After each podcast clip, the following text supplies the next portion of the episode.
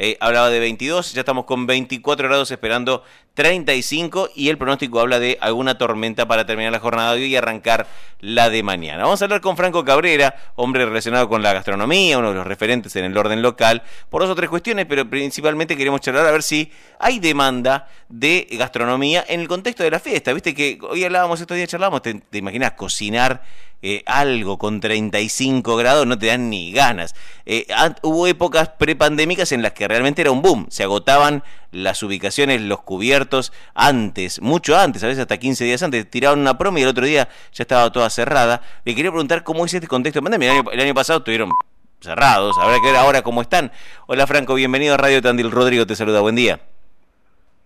Hola Rodri, ¿cómo estás? Bien, Franquito, ¿vos? estamos bueno. Trabajando con la eh, ¿Trabajando un poco? Temprano. De temprano. Vos sabés que estás con el manos libres, Franquito, y te escuchamos re lejos. Mira, mira, ya soy un especialista en esto, mira cómo, cómo manejo todo. Eh, te escuchamos re lejos, lejos, lejos, con mucho ambiente, entonces se escucha feito. Ahí. Ahora sí. Ahora te escuchamos muchísimo mejor. Hermano, te consultaba, sí, ¿cómo ha sido? Porque recuerdo prepandémico, eh, digamos, la, la demanda de la gastronomía para las fiestas, eh, esto de pedir una mesa en un restaurante y pasarlo con la familia allí, era alta. Recuerdo que se le agotaban, incluso no tenía más lugar. ¿Cómo ha sido ahora este año, en el que aparte se soltó justito unos meses antes, un par de semanas antes, se soltó un poco también la rienda y pudieron laburar un poco mejor, con mayor capacidad? Bueno, ¿cómo ha sido este 24 y 25 y cómo, cómo es la expectativa para el 31 y el primero?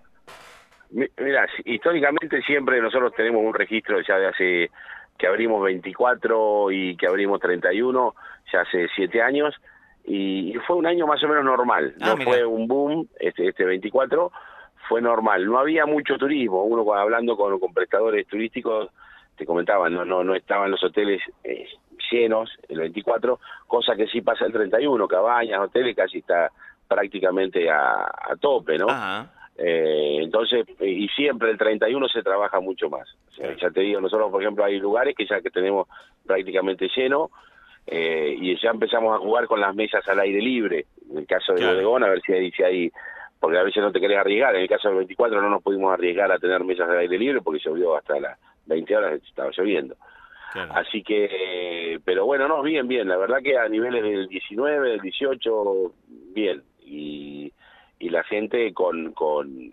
Lo que pasa es que hoy día las estructuras familiares también un poco cambiaron, ¿viste? Hay gente que, que o hay padres viste que están separados, entonces uno cada fiesta y por ahí quedan pocos familiares, en el sentido de, de, pasarlo entre tres, bueno, prefieren ir a comer, o no se quieren complicar, esto como decía, no, no, no complicarse cocinando, o porque también trabajan, o por varios motivos, o porque salen, básicamente la gran mayoría son turistas, que vienen, pasan el fin de año y en, otra ciudad y bueno, y salen a comer afuera esa noche, ¿no? Claro. Así que bueno. Eh, está, está muy bien. Y, digo, y que las demandas, la demanda entonces, normal eso es una buena noticia, pero alcanza, digo, es un esfuerzo tan grande con trabajar el 24 y el 31. Y es un esfuerzo que el que está acostumbrado, viste, yo la verdad siempre los 24 siempre los trabajo, eh, y me tomo el 31, nos vamos rotando con nuestros socios y los empleados también. Eh, eh, un grupo de, del personal sorteamos, ¿viste? La mitad trabaja 24 y 25. Ah, mira. Y la otra mitad 31 y primero. Así por lo menos una fiesta pueden tener este con su familia. obviamente que se paga se paga el doble esos días, pero a su vez lo que tienen este y hay muchos chicos que prefieren trabajar las dos fiestas. ah, mira. Se propina, lo que le rinde, o ya se acostumbraron. Yo tengo gente que hace 30 años que está en gastronomía y no le no le hace ni no no, no hace ni media trabajaron 31 claro. bueno como trabaja la personal de salud como trabajan muchos rubros policía seguridad bueno en el gastronómico también nos toca nos toca trabajar en fechas el 25 también que es bravo el primero claro y también se abre nosotros eh, abrimos todos los negocios a la noche el criollo está abierto al mediodía también prácticamente hay gente que sale el 25 y no tiene dónde ir a o el primero y busca un lugar para ir a para ir a almorzar. Claro.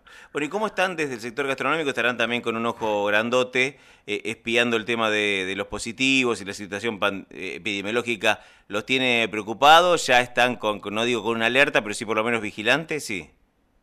Sí, sí, nos tiene, nos tiene preocupados, ya uno empieza a pedir el, tema del pase sanitario, eh, te genera algún problema con alguna persona que, bueno, por ahí no, se quiere vacunar o lo que sea, pero también tener las mesas al aire libre, que en eso no hay problema, que se pueden estar en una mesa al aire libre que no está vacunado.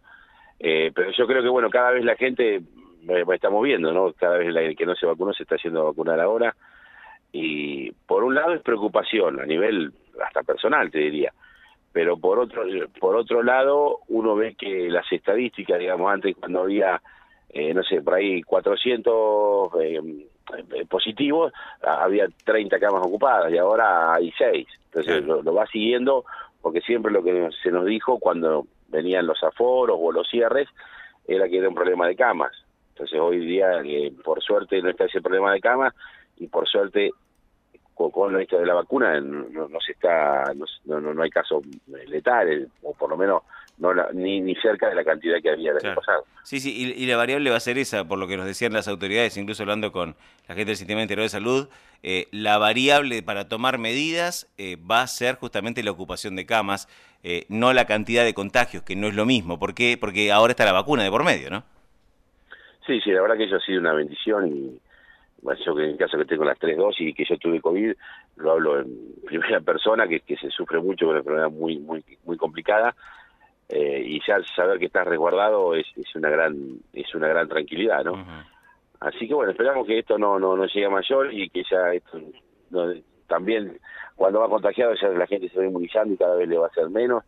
Así que bueno, esperemos que, que, que tengamos un verano relativamente normal y lo bueno que ahora están todas las, o sea, yo, los que tenemos mesas afuera, lo primero que se llenan son las mesas al aire libre. Claro, está bueno. Y, están las ventanas abiertas y, adentro no te quieren ir ni, por más que tengas aire acondicionado, la gente prefiere estar afuera también. Claro, sí, más vale. Eh, aparte con esta temperatura también ayuda a que uno quiera estar afuera si hay, hay, hay sombrita por lo menos, ¿no? No, no, no, la verdad que es una cosa que, que buscar sombra desde temprano, pero está, está muy bien. es el verano y está bueno. Hay que, hay que disfrutar cada estación. Franco, ¿cómo se llevan con esto de tener que controlar el pase sanitario? Eh, el sector gastronómico seguramente con colegas lo han charlado. ¿Cómo, ¿Cómo lo están viviendo? Porque les toca un poco ser también policías de esto, ¿no? Y es una situación incómoda, sinceramente. A mí si me das a elegir preferiría eh, que, que, lo hiciera otro, un, ente de gobierno con un chaleco que diga, bueno, personal de, autorizado, porque si no hay un punto que te, lleva a tener un conflicto con, con, tus clientes y por ahí esa persona que está haciendo eso te llaman de una mesa y te va a atender una mesa o a buscar algo y volvés y en ese se puede pasar uno. Eh, yo creo que es, es una cosa muy, muy difícil de manejar. Eh, no, no, no podemos tener el control de policía nosotros, y, pero bueno, uno trata de hacerlo previendo que te pueda llegar a venir un mal mayor después que sea el que te cierre, ¿no? Claro, ese es el tema, ¿no? Que, digamos, si no lo haces, ¿cuál es la consecuencia de no hacerlo, no? Que después haya una macana.